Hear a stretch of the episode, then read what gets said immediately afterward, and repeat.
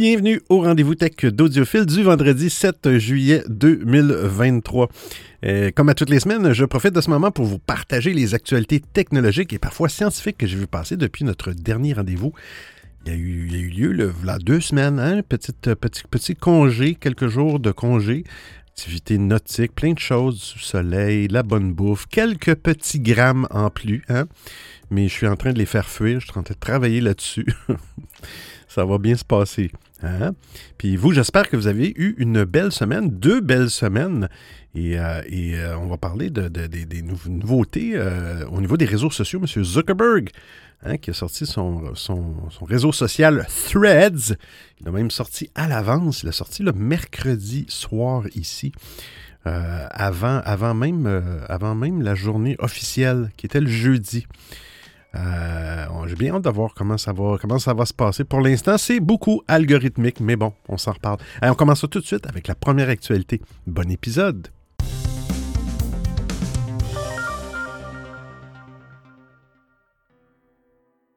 Windows 10 et 11, la dernière mise à jour, empêche Office et Outlook de s'ouvrir. Quelle surprise! Eh bien, la dernière mise à jour pour Windows 10 et 11 accumule les problèmes de son petit nom, hein, la fameuse KB 502 7231. Eh bien, provoque un bug qui empêche les utilisateurs d'ouvrir certaines applications Office ainsi que Outlook. Bien, voici comment résoudre ce problème. La firme de Redmond a mis, euh, euh, à jour sa documentation Windows Health Dashboard euh, pour fournir les détails nécessaires sur ce problème et offrir aux clients concernés des solutions. Microsoft indique que ce bug affecte plus spécifiquement Office 32 bits installé sur Windows 10 et 11 64 bits. Les versions 22 H2 et 21 H2, de même que Windows Server 2022. Même si Microsoft a modifié l'installation par défaut d'Office de 32 euh, bits à 64 bits en 2018, de nombreuses personnes utilisent encore Office 32 bits. Cependant, le bug n'est rencontré qu'avec certains euh, antivirus. Selon Microsoft, il ne se produit que sur, sur les systèmes utilisant les versions de Trellix Endpoint Security antérieur à 35.31.25. C'est assez précis. J'ai l'impression que c'est des antivirus plus, plus dans les entreprises que pour monsieur, madame, tout le monde. Les utilisateurs concernés par le bug peuvent résoudre ce problème tout simplement en mettant à jour Trellix Endpoint Security Agent vers la version 35.31.25 ou plus récente. Bien que Microsoft n'ait mentionné euh, que cet euh, antivirus, d'autres applications peuvent causer ce bug. L'éditeur de Windows recommande donc aux personnes qui utilisent d'autres antivirus et qui n'arrivent pas à ouvrir des applications Office de contacter le service client de leur fournisseur.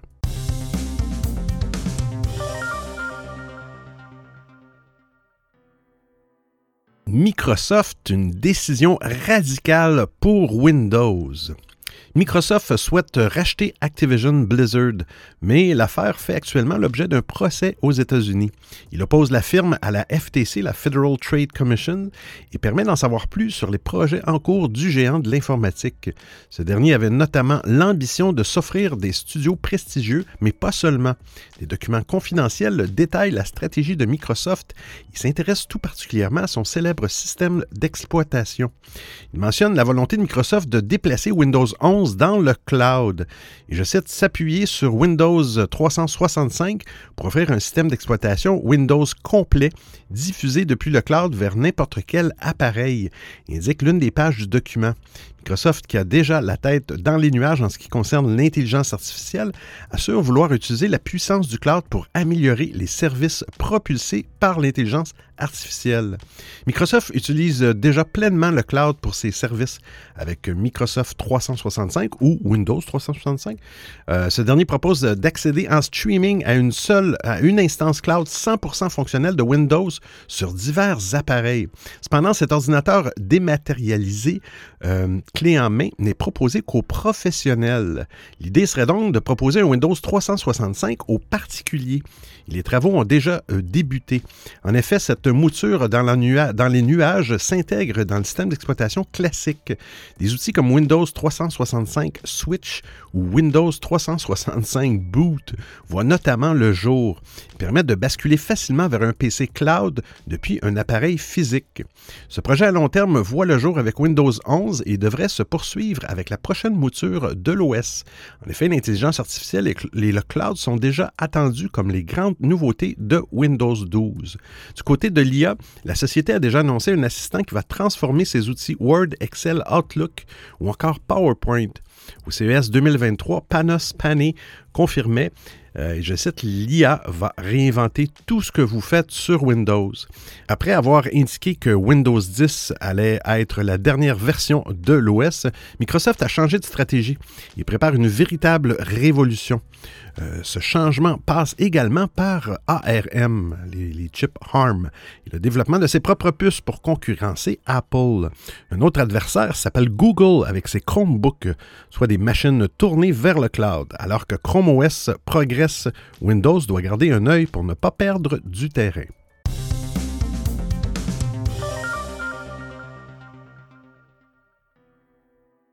iOS 17 vous permettra de choisir l'application de messagerie.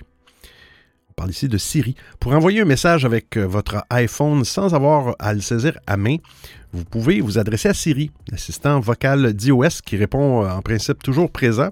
Utilise par défaut l'application Message d'iOS pour envoyer vos missives par l'intermédiaire d'iMessage ou sous forme de SMS. Il sait aussi parfaitement envoyer des messages avec des applications tierces compatibles, mais il faut toutefois lui spécifier lorsque vous lui dictez votre commande. Eh bien, dans la deuxième bêta développeur d'iOS 17 euh, publiée par Apple, l'entreprise californienne a ajouté une option discrète mais subtile à l'assistant vocal d'iOS.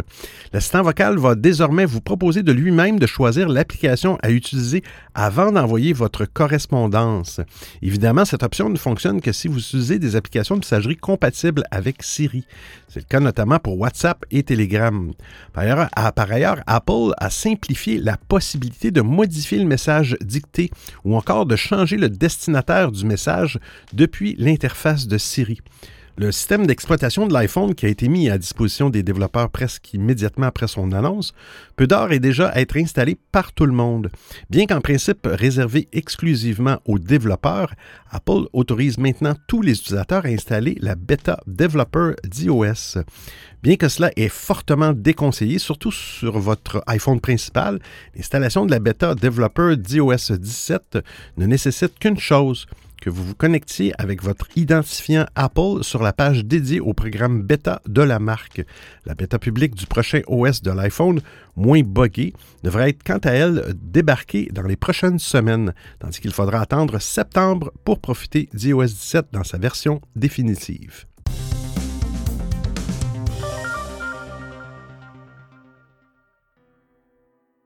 Les iPhone 15 auront une meilleure autonomie. Apple nous réserve de jolies surprises pour sa prochaine cuvée d'iPhone 15. Une caractéristique que l'on n'attendait pas forcément sera notamment au cœur des nouveautés. Il s'agit de l'autonomie qui devrait être bonifiée par des batteries plus grosses. Enfin, ça a pris des années. La production des iPhone 15 a été lancée depuis peu par Apple dans les usines de ses partenaires chinois. L'occasion de gratter quelques informations précieuses sur sa fiche technique et le design du futur smartphone. Hein, le, le, châssis des modèles Pro, iPhone 15 Pro, il sera fait en titane. Citant un employé de l'usine Foxconn, la publication chinoise affirme qu'il a pu mettre la main sur des données révélant leurs capacités respectives. On parle des batteries. Évidemment, il faut considérer cette rumeur avec prudence. Si celle-ci se confirme, les technophiles férus de produits euh, de la pomme vont se frotter les mains. Selon la fuite, toutes les futures déclinaisons auront des capacités supérieures par rapport à l'ancienne génération, les iPhone 14.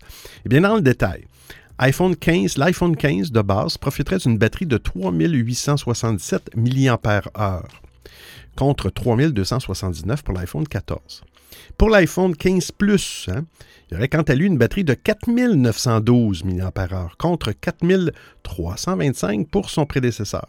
Les modèles haut de gamme ne sont pas en reste puisque l'iPhone 15 Pro serait doté d'un accumulateur de 3650 contre 3200 euh, mAh pour l'iPhone 14. Pour finir, le dernier, l'iPhone 15 Pro Max, obtiendrait une batterie de 4852 euh, surclassant l'iPhone 14 Pro Max qui était à 4323. Donc des améliorations de, au niveau de la capacité des batteries. En définitive, les modèles d'iPhone 15 auront des batteries de 12 à 18% plus grandes que les itérations précédentes. À noter que l'autonomie des iPhone 15 Pro serait sublimée par la puce A17 Bionic plus économe en énergie. Il faudra ajouter à cela une capacité, accrue qui devrait encore plus gonfler l'endurance des smartphones de la pomme. L'iPhone 14 Pro avait gagné une, une heure d'autonomie par rapport à l'iPhone 13 Pro. Hein, une journée et demie à peu près d'usage mixte. L'iPhone 15 Pro est bien parti pour faire mieux que son grand frère.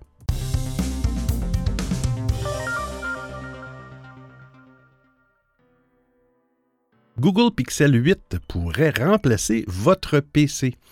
Google prépare activement la sortie de ses nouveaux smartphones haut de gamme, les Pixel 8 et Pixel 8 Pro. Parmi les nombreuses nouveautés attendues, il y en a une qui pourrait faire la différence, hein, le support du mode alternatif DisplayPort USB.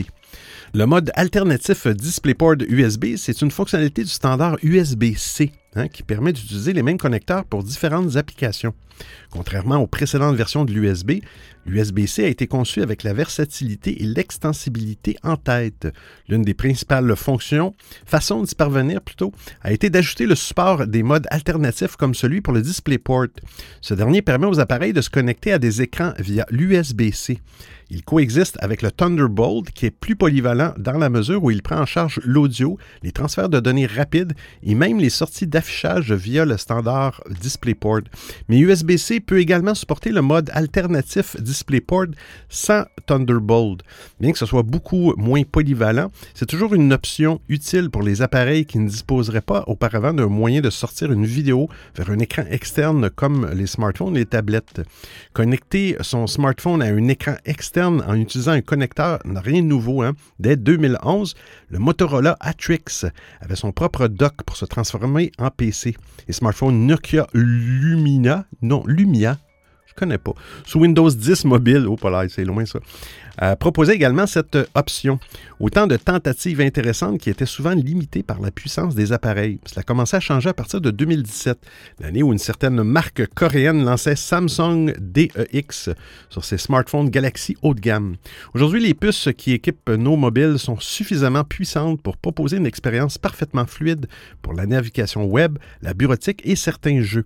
Avec leur puce Tensor G3 qui promet de belles performances, les Google, Pixel 8 et 8 Pro seraient tout à fait capables de proposer cela. Ajoutez à cela une interface basée sur des applications de Google et les smartphones pourraient faire tourner l'équivalent d'un Chrome OS. Après avoir volontairement mis de côté cette option sur ses précédents smartphones, Google pourrait enfin sauter le pas avec ses Pixel 8. Dans le code d'Android 13, on retrouvait déjà les traces d'un travail autour du mode bureau. Comme l'a souligné Michel Rashman dans un tweet, on peut voir la prise en charge du mode alternatif DisplayPort dans Android 14.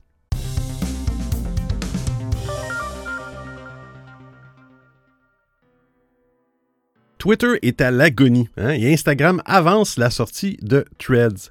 On a parlé dans l'introduction de l'émission. On savait que Meta pourrait lancer son clone de Twitter dès la fin du mois de juin.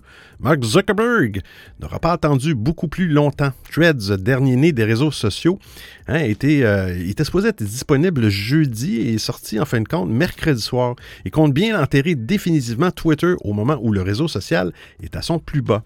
Le site de, de Threads s'est transformé d'une page blanche en un compte à rebours animé et coloré. C'était vraiment beau le graphisme.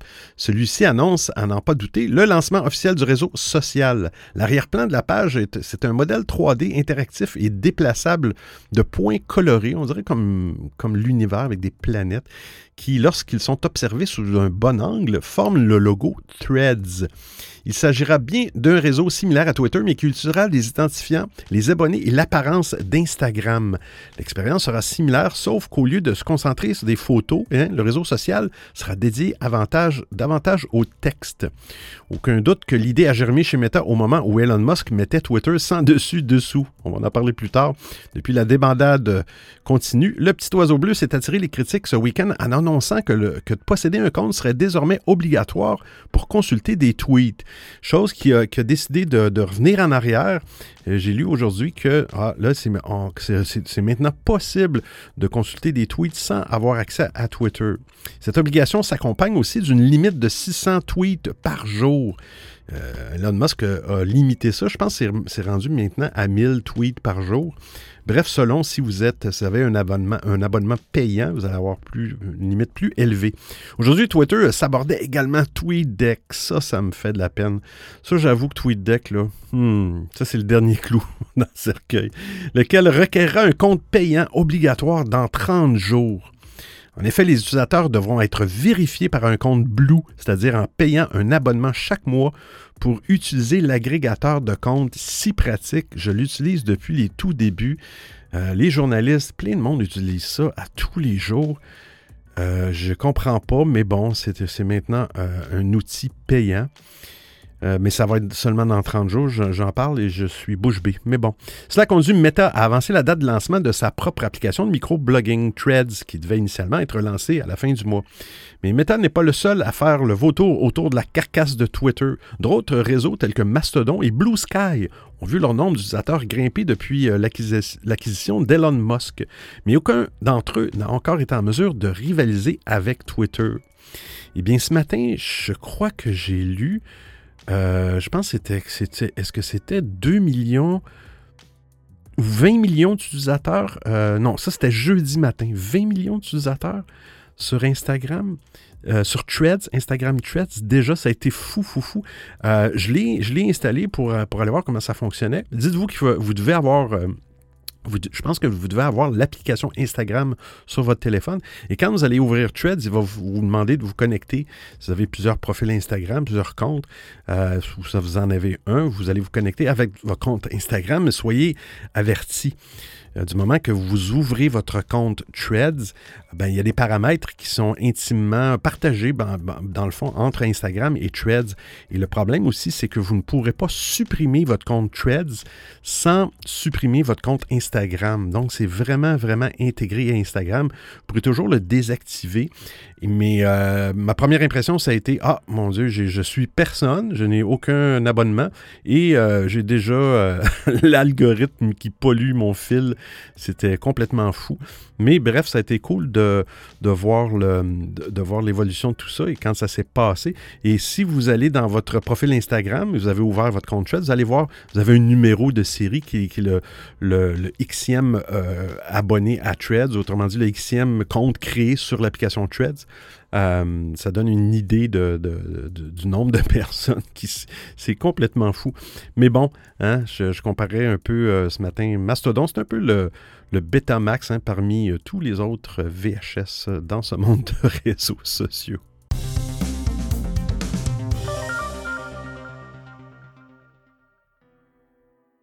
Waze vers la disparition des signalements de radar. Non, pas vrai. Waze a été racheté en 2013 par Alphabet, la maison mère de Google. Depuis, les deux applications se, tirent la bourre. Hein, se tirent la bourre, régnant en maître sur le marché des services GPS. Fin 2022, Waze a toutefois rejoint l'organisation Geo. C'est l'équipe qui chapeaute les produits de cartographie en temps réel chez Google. De quoi laisser craindre une fusion totale qui commence de plus en plus à se dessiner je cite, afin d'offrir aux annonceurs de Waze une expérience plus qualitative et fluide sur le long terme, nous avons débuté la transition du système publicitaire actuel de Waze vers la, technologie Google Ads. Peut-on lire dans un email interne transmis à Tom's Guide par un employé de Waze qui a été qui en renvoyé. C'est en effet l'une des conséquences fâcheuses de la fin annoncée de la régie publicitaire Waze Ads. Plusieurs collaborateurs de Waze vont être licenciés. Un contexte morose qui amène forcément son lot de questions. L'application Waze est-elle vouée à disparaître pour laisser le champ libre à Google Maps. Malmené par le déclin récent de ses revenus publicitaires, le géant réfléchit sérieusement à fusionner certains produits pour être plus compétitif. Le géant de Mountain View pourrait ainsi se résoudre à fusionner les fonctionnalités de Waze avec Google Maps pour proposer une application unique. Certains y verront un gain de simplicité euh, bienvenu.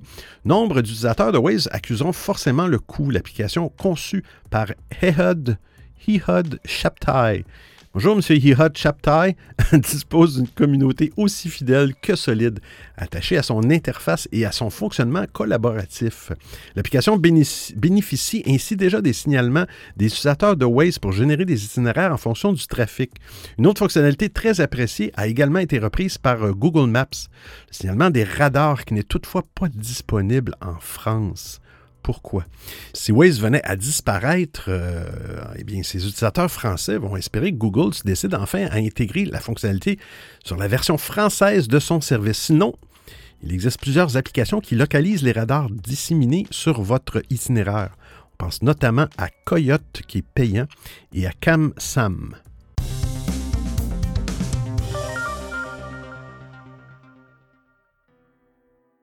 Google Maps, hein, une fonctionnalité ravit les adeptes d'Android Auto.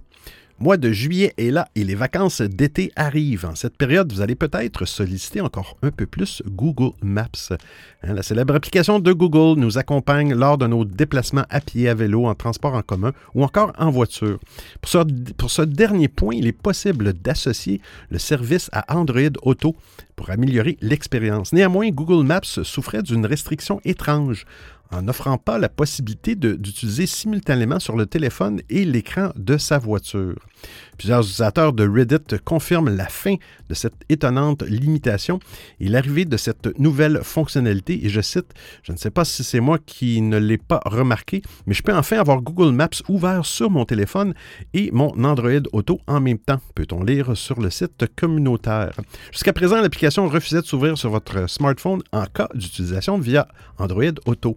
Je cite, votre téléphone ne peut pas afficher Google Maps pendant qu'Android Auto est en cours d'exécution. C'est un petit message indiquait le service. Même si Google ne le confirme pas, il s'agit selon toute vraisemblance d'une mesure de sécurité afin d'éviter euh, les éventuelles distractions. Mais pour de nombreux euh, adeptes d'Android Auto, il s'agissait d'un inconvénient majeur. Certains véhicules ne disposant pas d'un écran tactile, ah, il est impossible d'utiliser la saisie et la recherche depuis le téléphone. Cette méthode se veut pourtant beaucoup plus facile que de naviguer via l'écran de la voiture. OK, je comprends. L'autre problème est pour le copilote qui ne pouvait pas prendre la main depuis le smartphone pour vous assister. Un choix regrettable dans la mesure où l'application Android affiche plus d'éléments que la version auto. Cette dernière se contente d'afficher les informations de navigation simplifiées. Finalement, Google rectifie le tir après une première tentative en février. Il faudra guetter les mises à jour. En effet, la firme procède généralement par vague. Il faut parfois quelques jours avant de pouvoir bénéficier d'une nouveauté. Vous écoutez le rendez-vous tech d'Audiophile. Netflix commence à supprimer son offre la moins chère. Oh là là, Netflix, l'entreprise américaine est agile. Ah oui, est agile et pragmatique. Après avoir regardé la rentabilité de ses différents abonnements, Netflix a fait le choix de supprimer sa deuxième offre la moins chère au Canada, celle qui ne propose pas de publicité et qui est facturée à 9,99 canadiens. Désormais, les nouveaux clients ou ceux qui souhaitent changer de forfait vont devoir passer à l'offre avec publicité, 5,99 par mois, ou payer 16,49 par mois pour l'offre standard sans publicité. Un changement qui n'est pas évidemment du goût de tous, mais le service de SVOD, hein, de vidéo sur demande, c'est parfaitement ce qu'il fait. Ben, il sait ce qu'il fait. De l'argent. Netflix veut pousser ses utilisateurs à payer le prix fort ou regarder des publicités. La raison est simple, ce sont les offres plus rentables pour l'entreprise. Au premier trimestre 2023 aux États-Unis, Netflix a même vu son abonnement standard avec pub lui rapporter plus d'argent que la formule standard sans pub. Une belle performance compte tenu de la différence de prix entre les deux abonnements. 5,99 pour le premier et 13,49 pour le second. La disparition de l'offre la moins chère sans publicité ne concerne pour l'instant pas la France, mais l'entreprise pourrait rapidement déployer sa nouvelle stratégie si cette dernière porte, ses fruits outre-Atlantique. Après avoir connu une forte croissance de leur nombre d'utilisateurs pendant la pandémie, les services de vidéo à la demande ont logiquement vu leurs chiffres baisser par la suite. Toujours, toujours leader de son, de son marché, Netflix a décidé de se concentrer sur la rentabilité plutôt que sur son nombre d'abonnés. Pour y arriver, l'entreprise a mis en place de nouvelles mesures. Après avoir augmenté ses prix en France en 2021, Netflix a lancé la nouvelle offre moins chère standard avec pub que l'on connaît aujourd'hui. La troisième étape consistait à faire payer ceux qui partageaient le compte d'un proche. Hein? Une stratégie qui semble porter ses fruits, si l'on en croit les derniers chiffres de l'entreprise.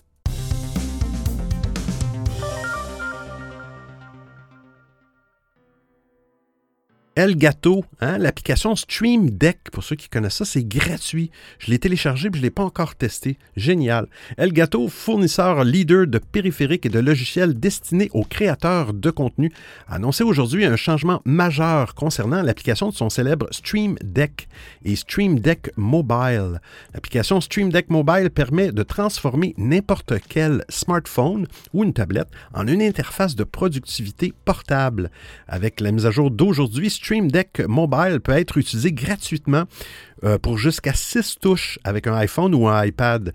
Les autres changements de l'application euh, offrent aux utilisateurs plusieurs manières de contrôler leurs applications préférées et de personnaliser la configuration. Avec son modèle d'application freemium, les utilisateurs peuvent tirer le meilleur de Stream Deck sur leur smartphone gratuitement avec 6 touches, des actions illimitées, des centaines de plugins pour les applications populaires. Il y a une souscription pro en option où l'achat permet de profiter de fonctionnalités avancées comme les dispositions et les arrière-plans personnalisés et aller jusqu'à 64 touches. Les utilisateurs peuvent passer du mode sombre au mode clair, contrôler la rotation du pavé numérique et explorer les plugins et profils de communauté sur l'Elgato Marketplace.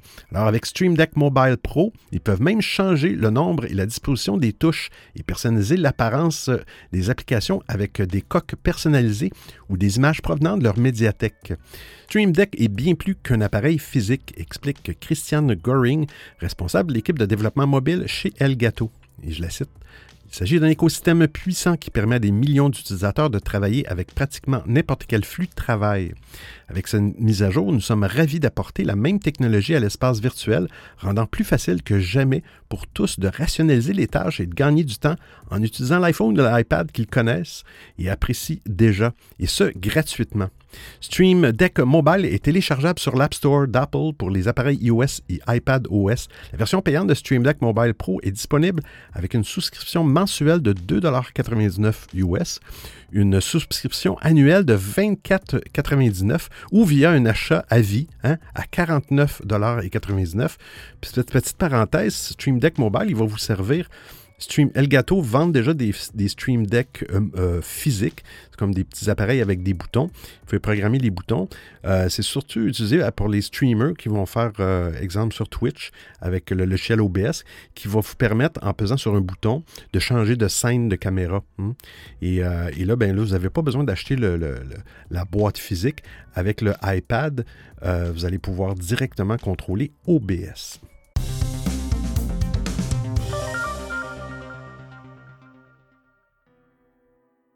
Chez Tesla, hein, les modes Elon, qui est une fonction secrète découverte par un hacker. Le hacker anonyme connu sous le pseudonyme de Green the Only a révélé avoir découvert une fonction cachée dans le ciel des véhicules Tesla, le fameux mode Elon. Ce mode permet aux véhicules de conduire tout seul, sans l'aide du chauffeur. Et ce bidouilleur qui a passé des années à fouiller le code des véhicules Tesla a déjà découvert plusieurs fonctionnalités secrètes de la marque. Après avoir activé ce mode, Green the Only a testé le système en conduite réelle et a partagé quelques images de son essai. Il n'a pas montré l'option en elle-même sur l'écran de Tesla, mais il insiste sur le fait qu'elle existe bel et bien, croyez-moi sur parole. La voiture n'exigeait aucune intervention de sa part lorsqu'elle utilisait le logiciel FSD, Full euh, Self Drive, de Tesla. Le système avancé d'assistance à la conduite basé sur la vision de Tesla euh, actuellement en version bêta est disponible pour ceux qui ont payé jusqu'à 15 000 pour cette option. Le logiciel FSD a récemment fait l'objet d'un rapport interne révélant des milliers de plaintes de clients concernant des freinages soudains et des accélérations abruptes. Contrairement au système autopilote, le système d'assistance à la conduite de première génération pour autoroute, qui nécessite une interaction physique avec le volant pour confirmer l'attention du conducteur, le mode Elon semble se passer de cette obligation. Alors, les conducteurs se sont souvent plaints de la fréquence des contrôles d'attention du système, ce qui a conduit certains à le qualifier de harcèlement. en plus de la confirmation en touchant le volant, les véhicules dotés d'une caméra intérieure centrée au-dessus du rétroviseur observent les conducteurs pour s'assurer qu'ils regardent la route. Cependant, le système se montre parfois capricieux, interprétant par exemple le port d'une casquette de baseball comme un manque d'attention à la route. Lors du test de près de 1000 km en mode Elon, aucune sollicitation de ce type n'a été révélée par Green the Only. Le test a été effectué à bord d'une Tesla Model X de première génération. Il souligne que le logiciel Tesla est plus sûr que jamais comparé à 2017, lorsqu'il a commencé à l'inspecter. Malgré sa capacité à contourner constamment la sécurité Tesla, le hacker précise que le soin apporté par le constructeur à son logiciel est d'un niveau rarement vu en comparaison de ce qu'il a pu voir dans d'autres voitures.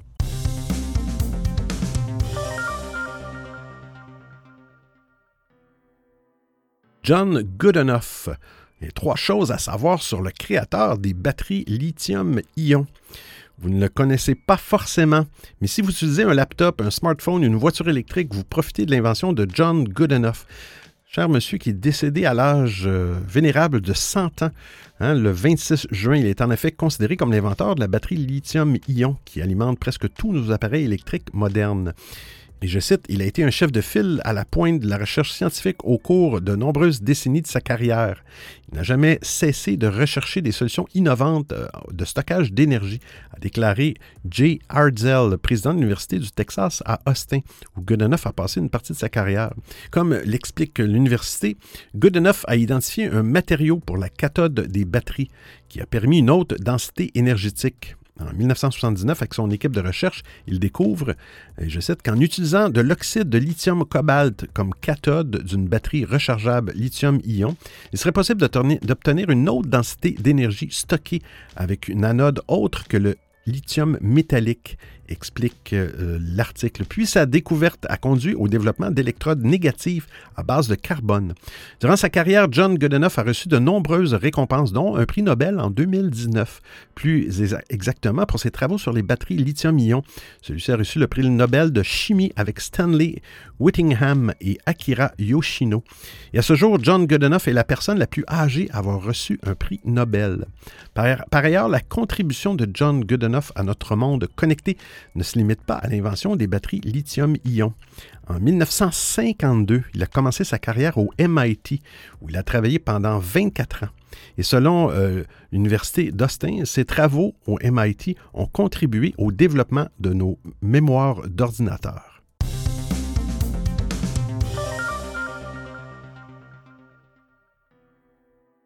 Airbus menace de remplacer les pilotes d'avion.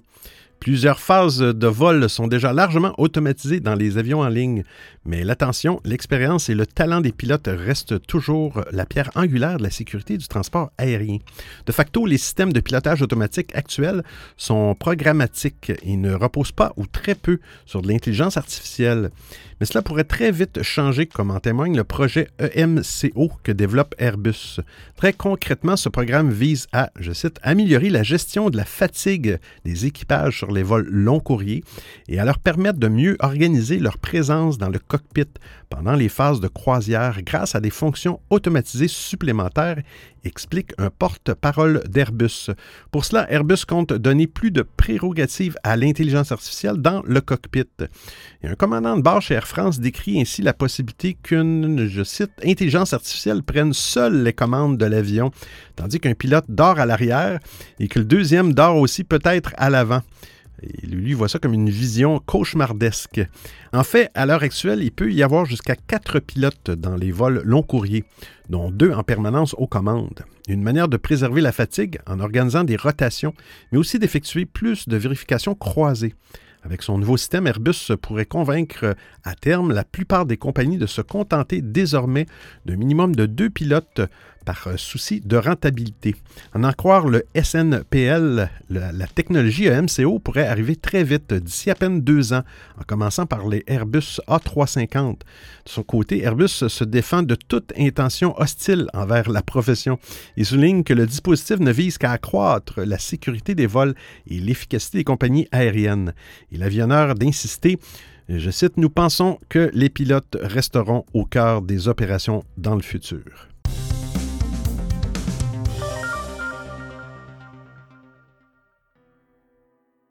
La NASA qui transforme l'urine en eau potable.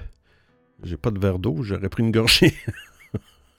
Afin qu'il soit possible pour les astronautes de vivre dans la Station spatiale internationale, la NASA doit mettre en œuvre de nombreux dispositifs, dont un système de récupération de l'eau, qui est une ressource rare. Et dans ce domaine, l'agence américaine a récemment annoncé la réalisation d'un exploit sur l'ISS la récupération de presque 98% de l'eau, dont celle de l'urine. Le recyclage de l'eau a toujours existé sur la station. Cependant, avec l'ancien dispositif, le taux de récupération n'était que de 93 à 94% Quand même bon, mais le traitement de, l'eau a récemment été amélioré grâce à un nouveau dispositif appelé le Brine Processor Assembly ou BPA. Le nouveau euh, système de gestion de l'eau de la Station spatiale internationale inclut un déshumidificateur qui récupère l'humidité provenant de la sueur des astronautes, hmm, ainsi que de la buée de la respiration. Hmm. Un autre sous-système appelé Urine, Processor Assembly récupère l'eau de l'urine grâce à un procédé de distillation. Hmm. Cette distillation produit de l'eau, mais également de la saumure d'urine qui contient encore de l'eau récupérable. Hein, il en reste encore. Et c'est là qu'intervient le BPA. Hein. Celui-ci va extraire l'eau restant contenue dans la saumure. Et euh, la NASA estime que grâce au BPA, le système est en mesure de recycler près de près de 98% de l'eau. La NASA admet que l'idée de boire de l'eau récupérée à partir de l'urine peut dégoûter certaines personnes. Ben non. Mais l'agence assure que le résultat obtenu est supérieur à ce que proposent les réseaux de distribution d'eau sur Terre, quand même. Et je cite, le traitement est fondamentalement similaire à certains systèmes de distribution d'eau terrestre, juste fait en microgravité, explique Jill Williamson, responsable des sous-systèmes d'eau. Hein, moi, je suis responsable des sous-systèmes d'eau. L'équipage ne boit pas d'urine, ils boivent de l'eau qui a été récupérée, filtrée et nettoyée de manière à ce qu'elle soit plus propre. Et ce que nous buvons ici sur Terre, que que ce que nous buvons ici sur Terre. Quand même, nous avons mis sur place de nombreux processus et de nombreux tests au sol pour garantir que nous produisons de l'eau propre et potable. Sur l'ISSS, l'eau récupérée subit un filtrage spécial, puis passe par un réacteur catalytique qui élimine les traces de contamination. La pureté est testée par des capteurs qui font une sorte de tri. Et l'eau acceptable subit aussi un traitement à l'iode pour empêcher le développement des microbes avant d'être stockée. Mais ce système permet la survie des astronautes qui ont un besoin de 3,7 litres par jour et par personne pour leur consommation, pour cuisiner et pour l'hygiène.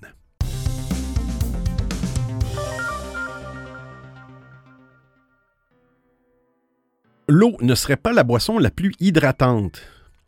Vous avez soif, vous pensez vous hydrater avec un verre d'eau. Si le rôle de l'eau dans l'hydratation du corps n'est plus approuvé, une étude menée par l'Université de St. Andrews en, Écosse démontre que d'autres boissons pourraient surpasser l'eau en matière d'hydratation.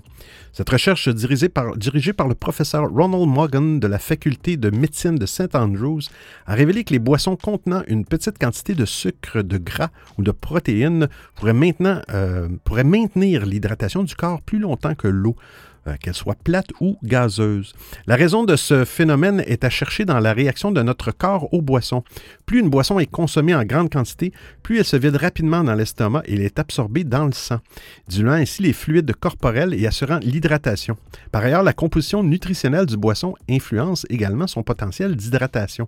Exemple, le lait euh, s'est révélé plus hydratant que l'eau pure car il contient du lactose, une espèce de sucre, des protéines et un peu de gras qui contribuent à ralentir la vidange de l'estomac, assurant ainsi une hydratation plus longue. Le lait contient également du sodium qui retient l'eau dans le corps, réduisant la production d'urine. Tous les sucres ne sont cependant pas égaux en matière d'hydratation. Les boissons à haute teneur en sucre, comme le jus de fruits, les sodas, ne sont pas aussi hydratantes que leurs homologues moins sucrés.